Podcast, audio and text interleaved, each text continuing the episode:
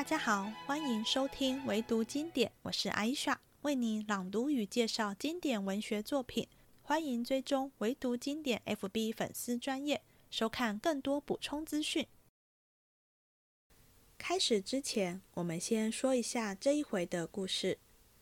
上一回宝玉挨打后，贾母、王夫人、凤姐等长辈又是安慰又是医治，忙得不可开交。这回终于把宝玉送回怡红院，让他好好休养，也才轮得到袭人晋升嗣后，宝钗等姐妹过来探望。宝钗平时对宝玉都冷冷的，一来要避讳男女之嫌，二来何府都知道金玉良缘的事，自然更加要避嫌。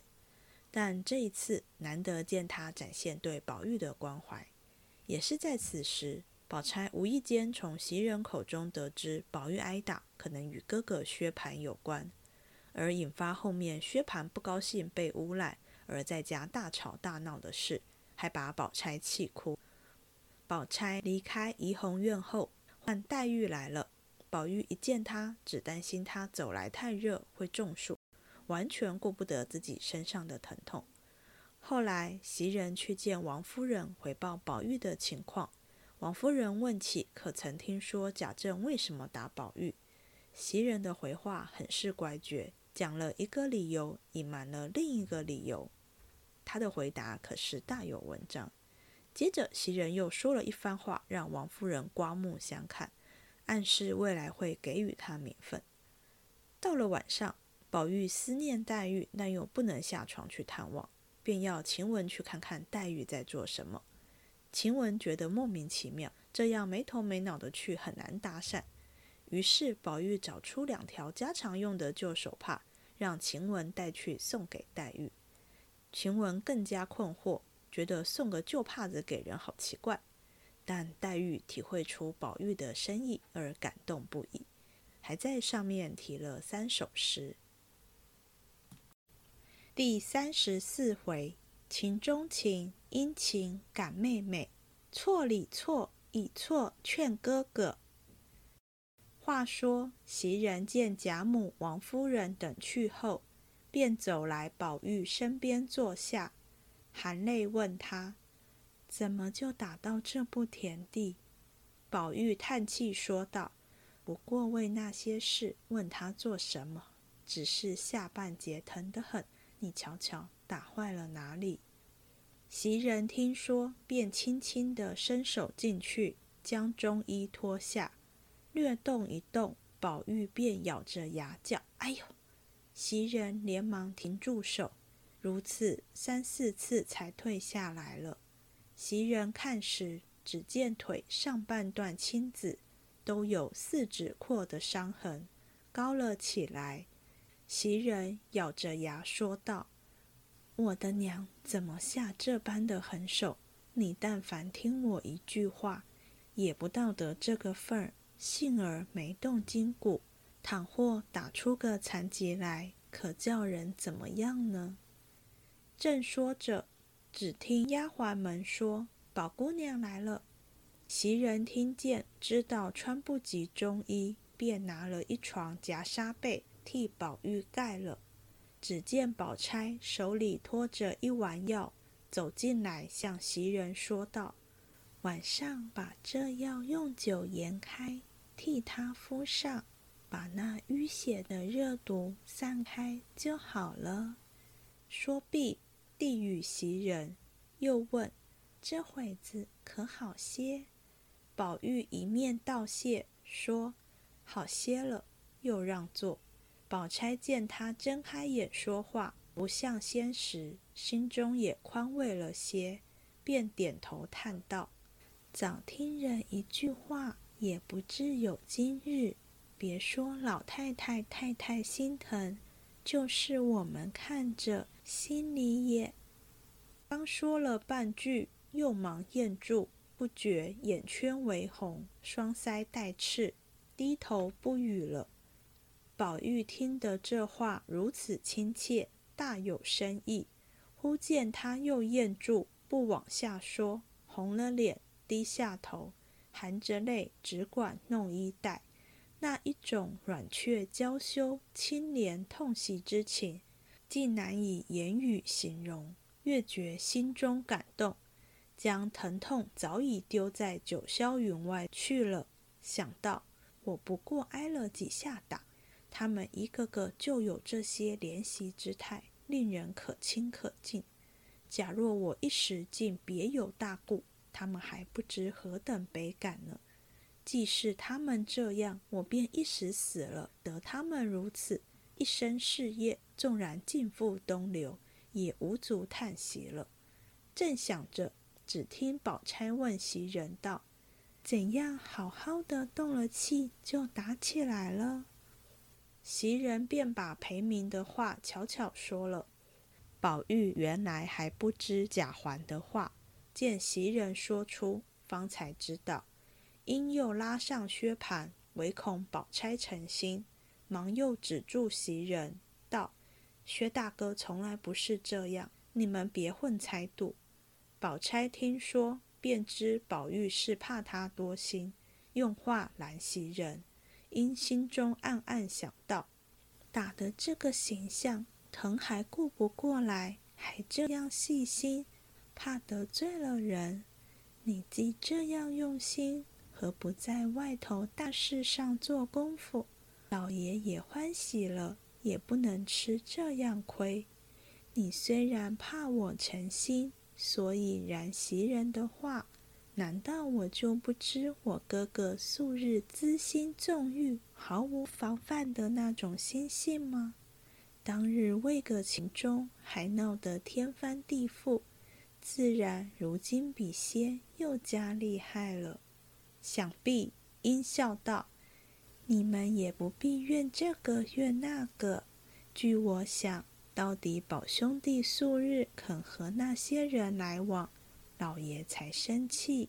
就是我哥哥说话不防头，一时说出宝兄弟来，也不是有心挑唆，一则也是本来的实话，二则他原不理论这些防闲小事。”喜姑娘从小只见过宝兄弟这样细心的人，何曾见过我哥哥那天不怕地不怕，心里有什么口里说什么的人呢？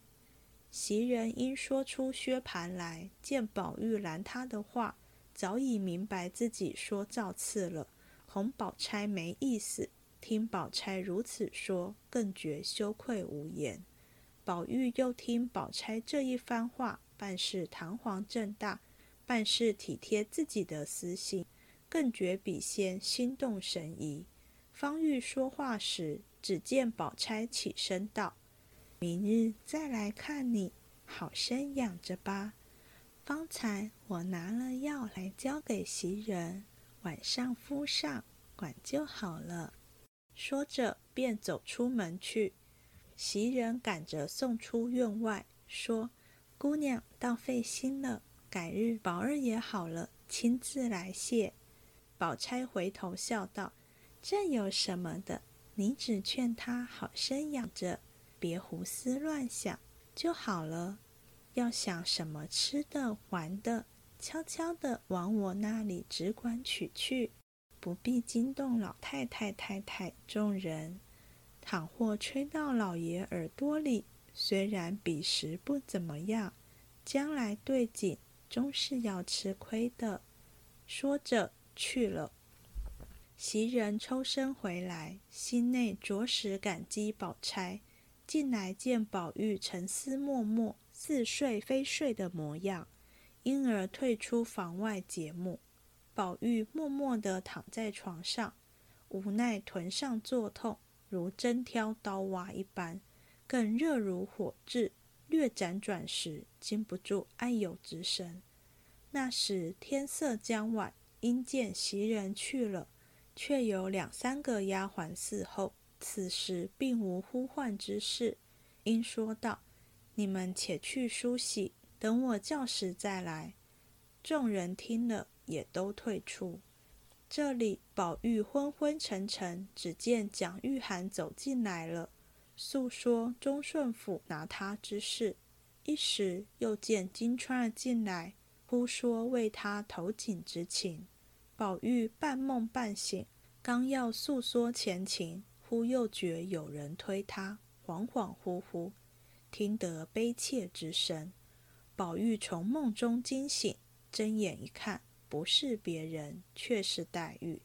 有恐是梦，忙又将身子欠起来，向脸上细细一认，只见他两个眼睛肿得桃儿一般，满面泪光，不是黛玉，却是哪个？宝玉还欲看时，怎奈下半截疼痛难禁，支援不住，便哎呦一声，仍旧倒下。叹了口气，说道：“你又做什么来了？太阳才落，那地上还是怪热的。倘或又受了暑，怎么好呢？我虽然挨了打，却也不很觉疼痛。这个样是装出来哄他们，好在外头布散给老爷听。其实是假的，你别信真了。”此时黛玉虽不是嚎啕大哭，然越是这等无声之气，气噎喉堵。更觉厉害。听了宝玉这些话，心中提起万句言辞，要说时却不能说得半句，半天方抽抽噎噎的道：“你这可都改了吧？”宝玉听说，便长叹一声道：“你放心，别说这样话，我便为这些人死了，也是情愿的。”一句话未了，只见院外人说。二奶奶来了，黛玉便知是凤姐来了，连忙立起身，说道：“我从后院子里去吧，回来再来。”宝玉一把拉住，道：“这又奇了，好好的怎么怕起他来了？”黛玉急得跺脚，悄悄地说道：“你瞧瞧我的眼睛，又该他们拿咱们取笑了。”宝玉听说，赶忙的放了手。黛玉三步两步转过床后，刚出了后院，凤姐从前头已进来了，问宝玉：“可好些了？想吃什么？叫人往我那里取去。”接着薛姨妈又来了，一时贾母又打发了人来。至掌灯时分，宝玉只喝了两口汤，便昏昏沉沉的睡去。接着周瑞媳妇、吴新登媳妇。正好时媳妇这几个有年纪、常来往的，听见宝玉挨了打，也都进来。袭人忙迎出来，悄悄的笑道：“婶娘们略来迟了一步，二爷睡着了。”说着，一面陪他们到那边屋里坐着，倒茶给他们吃。那几个媳妇子都悄悄地坐了一回，向袭人说。等二爷醒了，你替我们说吧。袭人答应了，送他们出去。刚要回来，只见王夫人使个老婆子来说：“太太叫一个跟二爷的人呢。”袭人见说，想了一想，便回身悄悄地告诉晴雯、麝月、秋纹等人说：“太太叫人，你们好生在屋里，我去了就来。”说毕。同那婆子一进出了园子，来至上房。王夫人正坐在凉榻上，摇着芭蕉扇子，见他来了，说道：“你不管叫谁来也罢了，又撂下他来了，谁服侍他呢？”袭人见说，连忙陪笑回道：“二爷才睡了，那四五个丫头如今也好了，会服侍了。太太请放心。”恐怕太太有什么话吩咐，打发他们来，一时听不明白，倒耽误了事。王夫人道：“也没什么话，白问问他这会子疼得怎么样了。”袭人道：“宝姑娘送来的药，我给二爷敷上了，比先好些了。先疼得躺不住，这会子都睡沉了，可见好些。”王夫人又问。吃了什么没有？袭人道：“老太太给的一碗汤，喝了两口，只嚷干渴，要吃酸梅汤。我想酸梅是个收敛东西，刚才挨打又不许叫喊，自然急得热毒热血，未免存在心里。倘或吃下这个去，积在心里，再弄出病来，那可怎么样呢？因此我劝了半天，才没吃，只拿那糖腌的玫瑰卤子和了，吃了小半碗，嫌吃续了，不香甜。”王夫人道：“哎呀，你何不早来和我说？前日倒有人送了几瓶子香露来，原要给他一点子，我怕壶糟蹋了，就没给。既是他嫌那玫瑰膏子吃续了，把这个拿两瓶子去，一碗水里只用挑上一茶匙，就香得了不得呢。”说着，就唤彩云来，把前日的那几瓶香露拿了来。袭人道。只拿两瓶来吧，多也白糟蹋。等不够再来取也是一样。彩云听了，去了半日，果然拿了两瓶来，赋予袭人。袭人看时，只见两个玻璃小瓶，却有三寸大小，上面螺丝银盖，鹅黄尖上写着“木樨清露”，那一个写着“玫瑰清露”。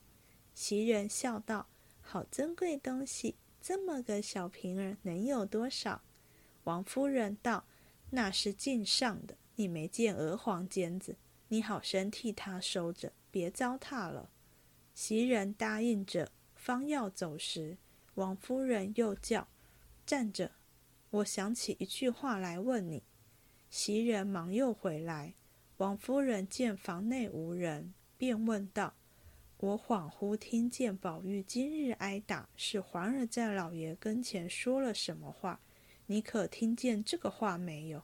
袭人道：“我倒没听见这个话，只听见说为二爷认得什么王府的戏子，人家来和老爷说了，为这个打的。”王夫人摇头说道：“也为这个，只是还有别的缘故呢。”袭人道。别的缘故实在不知道，又低头迟疑了一会，说道：“今日大胆在太太跟前说句冒撞话，论理。”说了半截，却又噎住。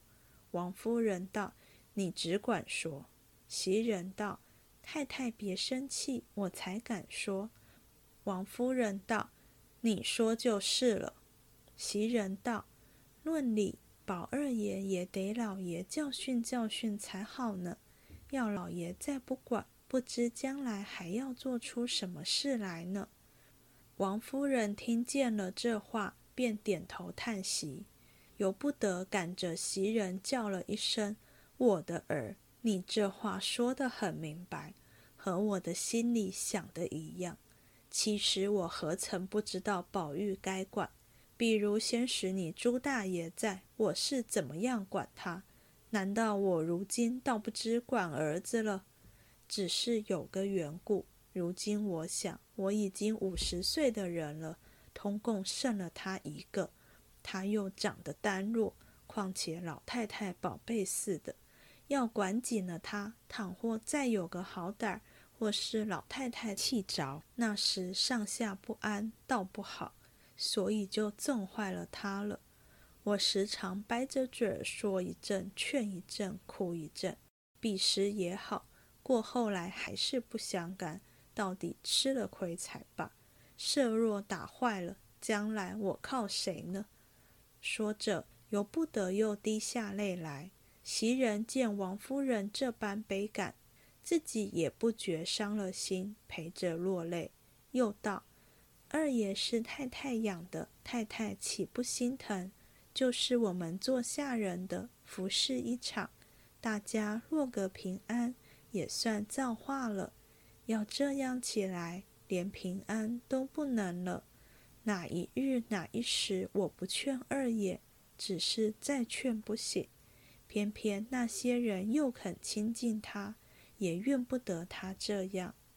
如今我们劝的倒不好了。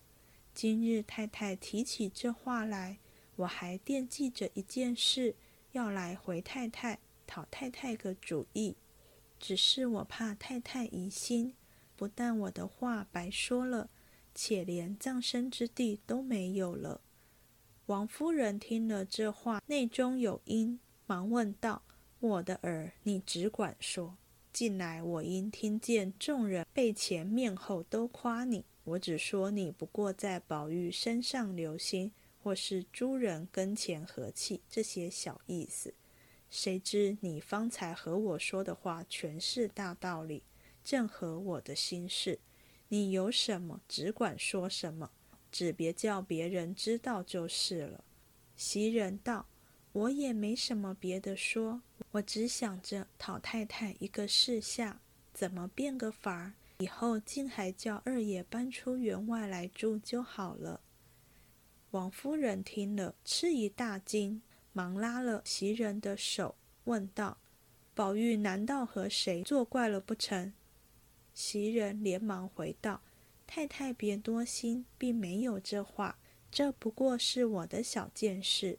如今二爷也大了，里头姑娘们也大了，况且林姑娘、宝姑娘又是两姨姑表姐妹，虽说是姐妹们，到底是男女之分，日夜一处。”起坐不方便，由不得叫人悬心。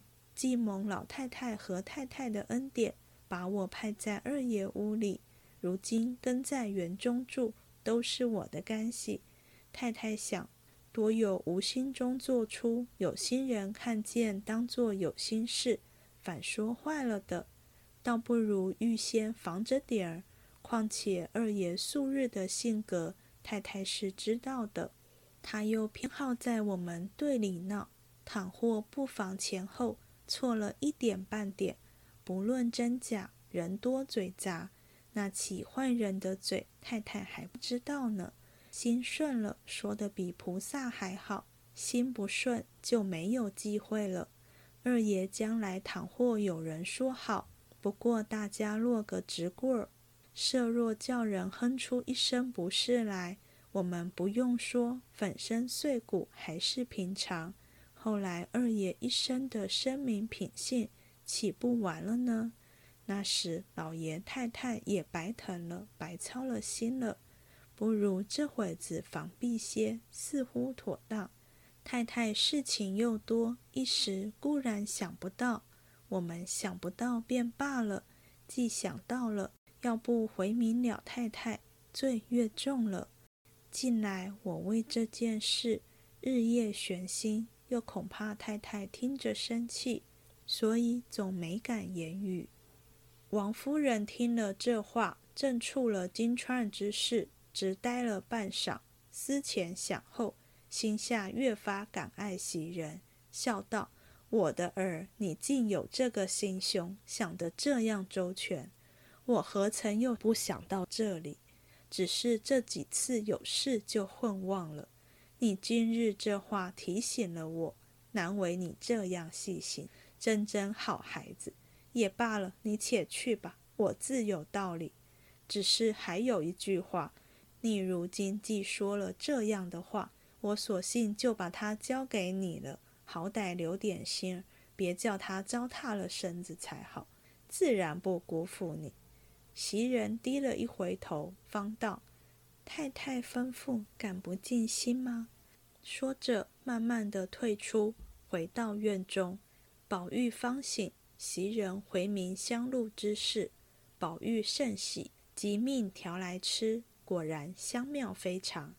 因心下惦着黛玉，要打发人去，只是怕袭人拦阻，便设法先使袭人往宝钗那里去借书。袭人去了，宝玉便命晴雯来，吩咐道：“你到林姑娘那里看她做什么呢？她要问我，只说我好了。”晴雯道：“白眉赤眼儿的，做什么去呢？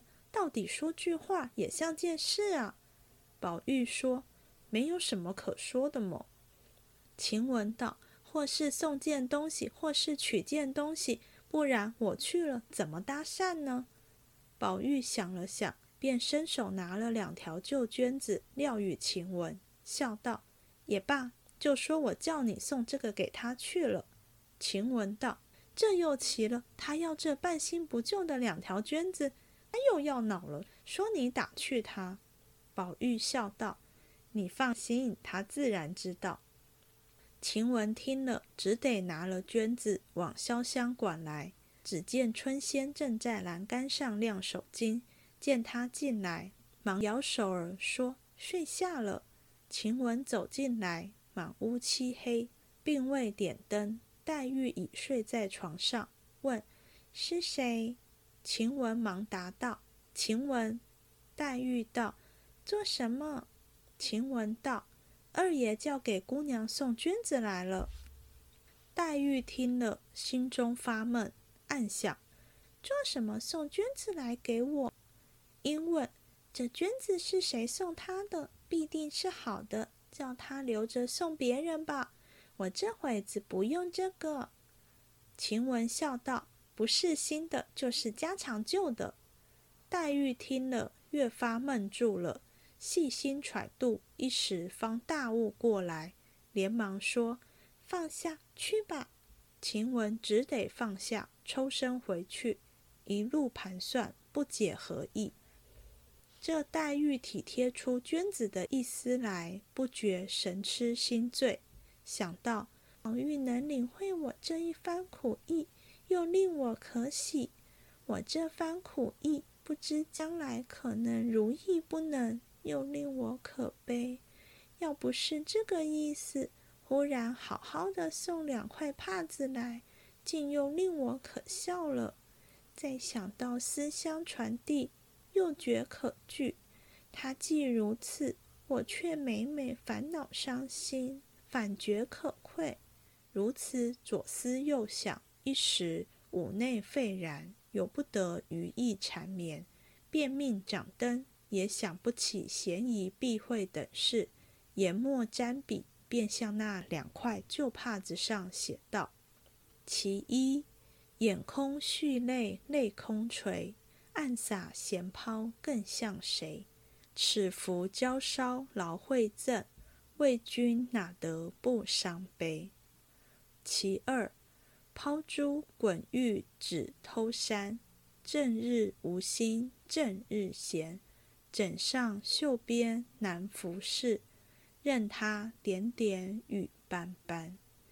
其三，彩线难收面上珠，湘江旧迹已模糊，窗前亦有千竿竹，不是香痕字也无。那黛玉还要往下写时，觉得浑身火热，面上作烧，走至镜台，揭起锦服一照，只见腮上通红，真和压倒桃花，却不知病由此起，一时方上床睡去，犹拿着绢子思索，不在话下。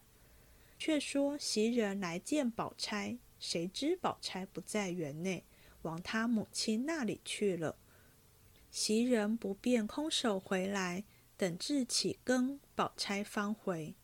原来宝钗素知薛蟠情性，心中已有一半疑是薛蟠挑唆了人来告宝玉了。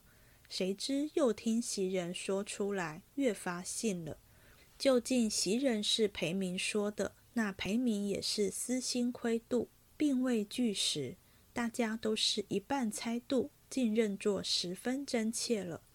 可笑那薛蟠因素日有这个名声，其实这一次却不是他干的，竟被人深深的把个罪名做定。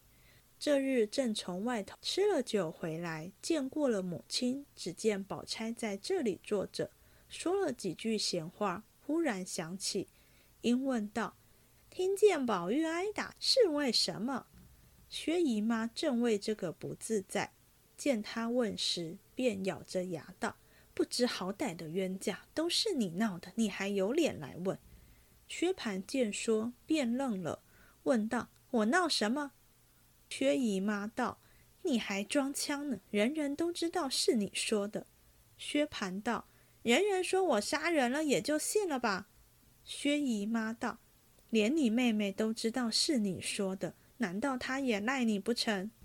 宝钗忙劝道：“妈妈和哥哥，且别叫喊，消消停停的，就有个青红皂白了。”又向薛蟠道：“是你说的也罢，不是你说的也罢，事情也过去了，不必较正。把小事倒弄大了。我只劝你，从此以后少在外头胡闹，少管别人的事，天天一处大家胡逛。你是个不防头的人，过后没事就罢了。或有事不是你干的，人人都也疑惑，说是你干的，不用别人，我先就疑惑你。薛蟠本是个心直口快的人，见不得这样藏头露尾的事，又是宝钗劝他别再胡逛去，他母亲又说他犯蛇，宝玉之打是他治的，早已急得乱跳，赌神发誓的分辨，又骂众人：谁这么编排我？我把那穷党的牙敲了，分明是为打了宝玉没得现情儿，拿我来做幌子。难道宝玉是天王？他父亲打他一顿，一家子定要闹几天。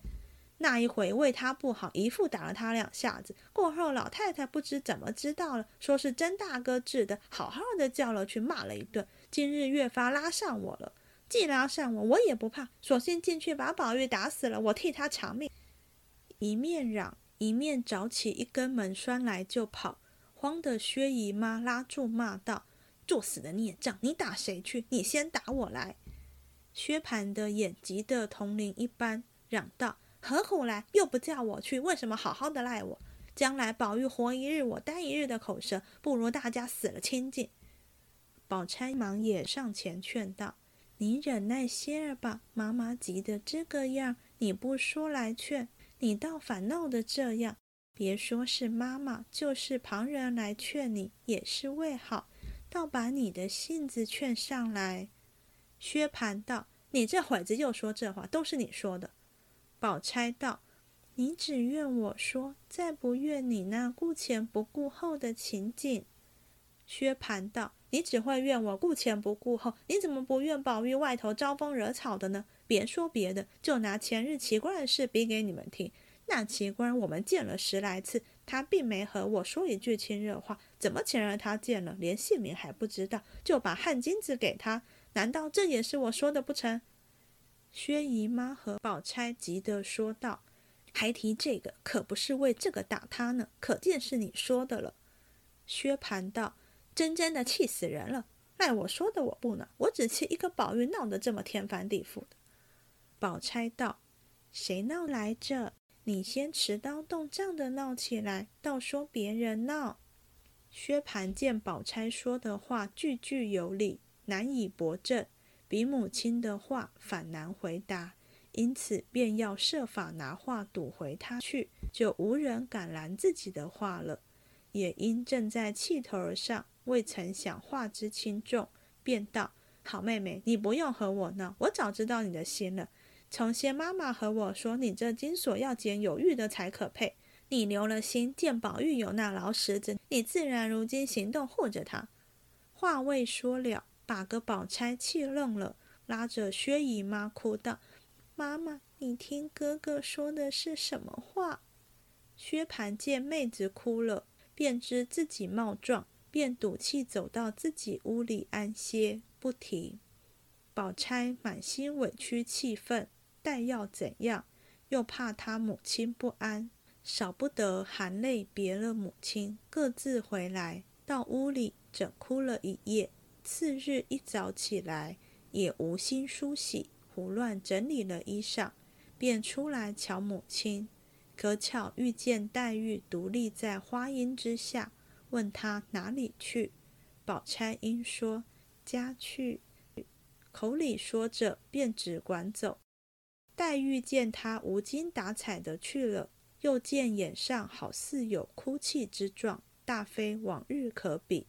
便在后面笑道：“姐姐也自己保重些儿，就是哭出两缸泪来，也医不好棒疮。”不知宝钗如何对答，且听下回分解。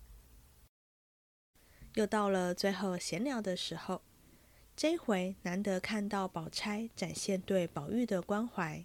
后面薛蟠跟他吵架时，脱口而出：“薛姨妈曾说过，她有金锁片。”将来是要嫁给有玉的，天下还有哪个有玉的人会比贤玉而生的宝玉更适合呢？在薛蟠说出这段话之前，宝玉跟贾府众人都知道金玉良缘的事。这话自然是从薛姨妈口中说出而传开的。虽然这门亲事没有定下来，但从宝钗的角度，贾家跟薛家门当户对，能嫁给一个品性尚可、家庭环境也熟悉的人，当然比嫁给陌生人心安。即使宝玉并非她心中理想的男性。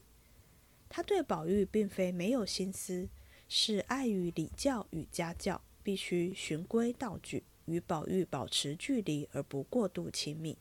宝钗看似无情，但我们在第一季第七回分析过她吃的冷香丸的寓意。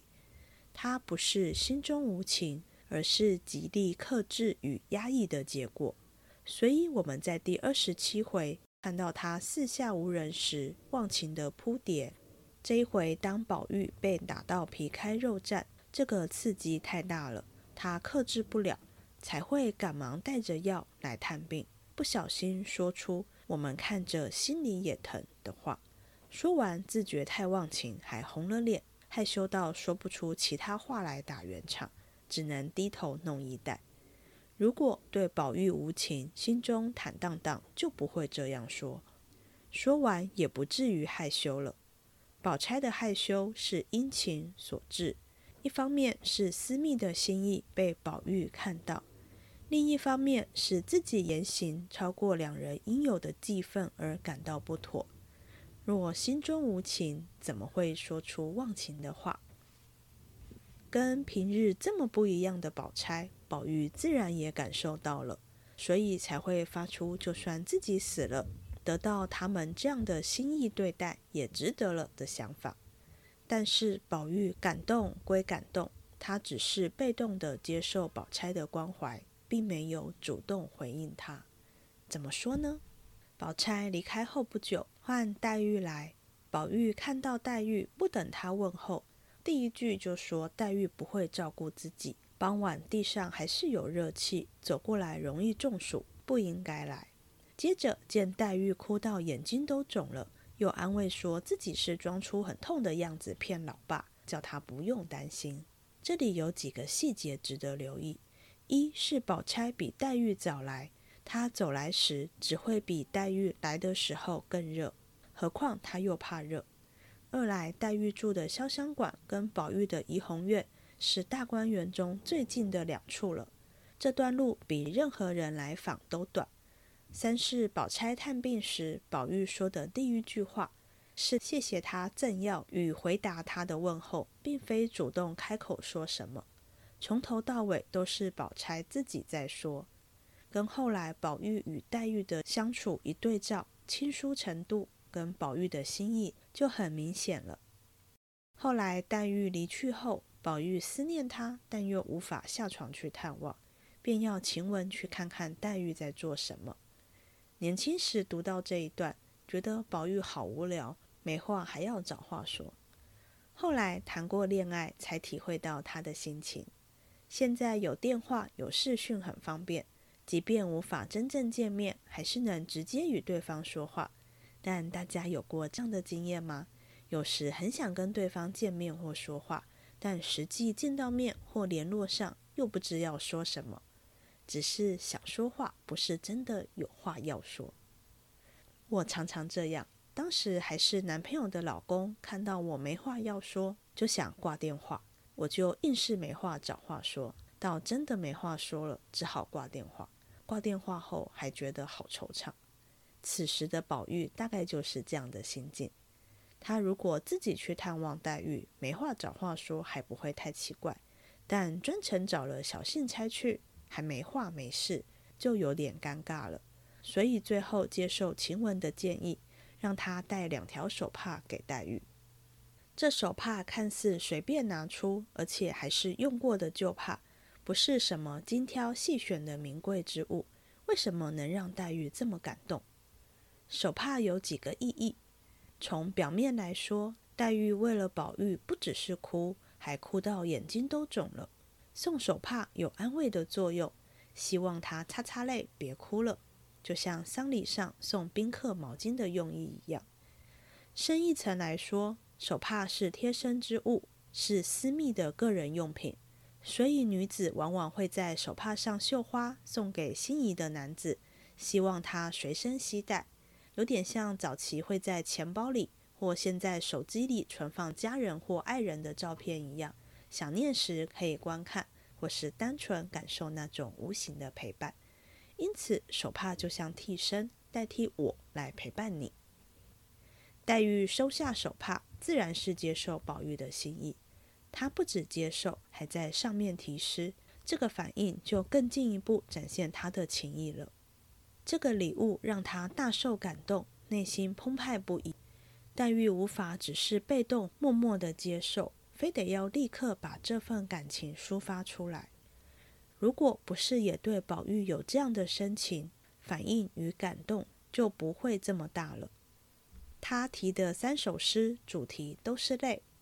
第一首先诉说了他对宝玉被打的伤心与难过，第二首则进一步说自己整天除了哭还是哭，第三首则大胆的以娥皇女英因思念丈夫而泪洒竹子的典故，抒发自己对宝玉的相思。从手帕的表层意义来看，黛玉这样的情境与情意，提在宝玉送来安慰他的帕子上，是不是很巧妙呢？从手帕深层意义来看，黛玉用相思来回应宝玉送帕的情意，也是非常扣合的。这一次的正帕是在第三十二回，宝玉对黛玉说出“你放心”之后，又进一步对黛玉表明心意。而且更具体，是用送旧帕这种当时大家都熟悉的爱情语汇来表达，而不是有揣摩空间的话语，在两人关系的发展上意义非同小可。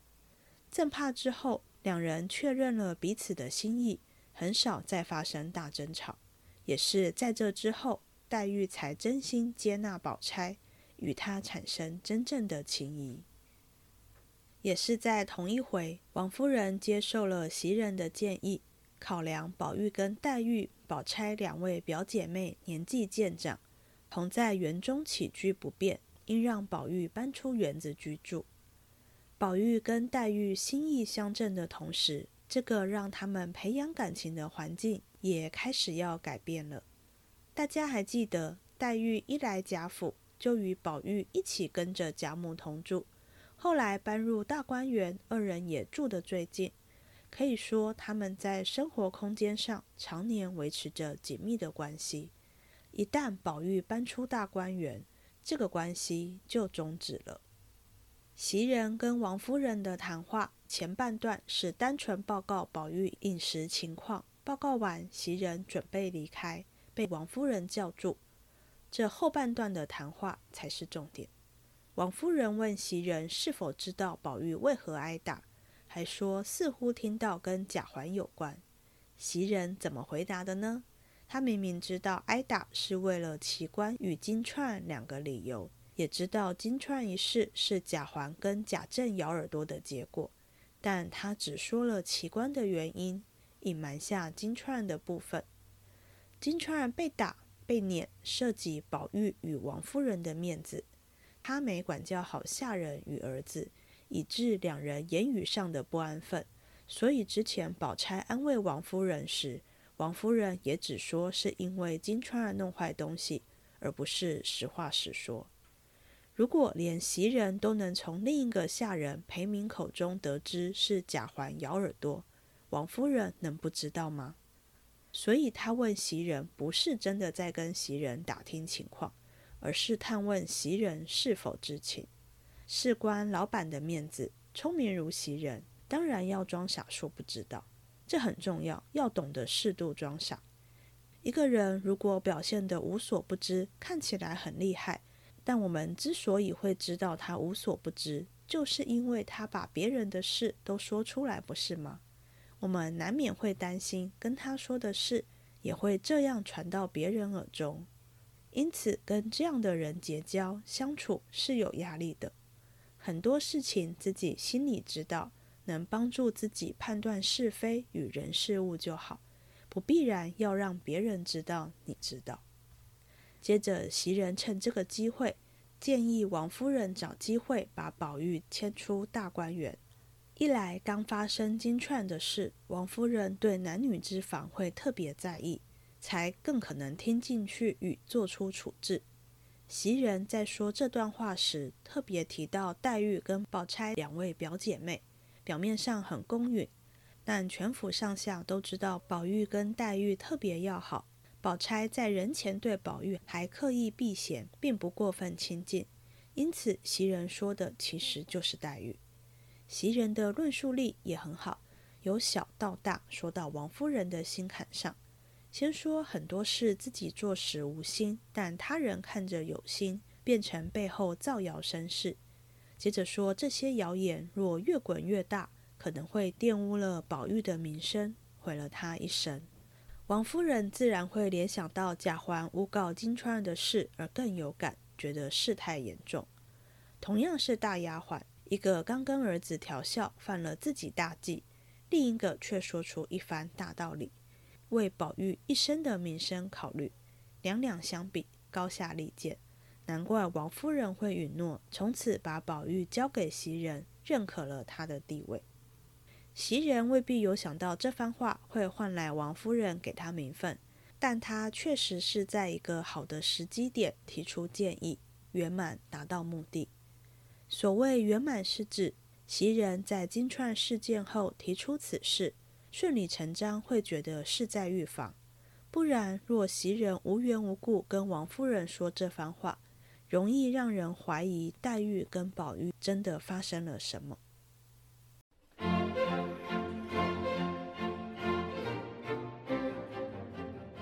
这一集结束了，希望你喜欢，我们下次见。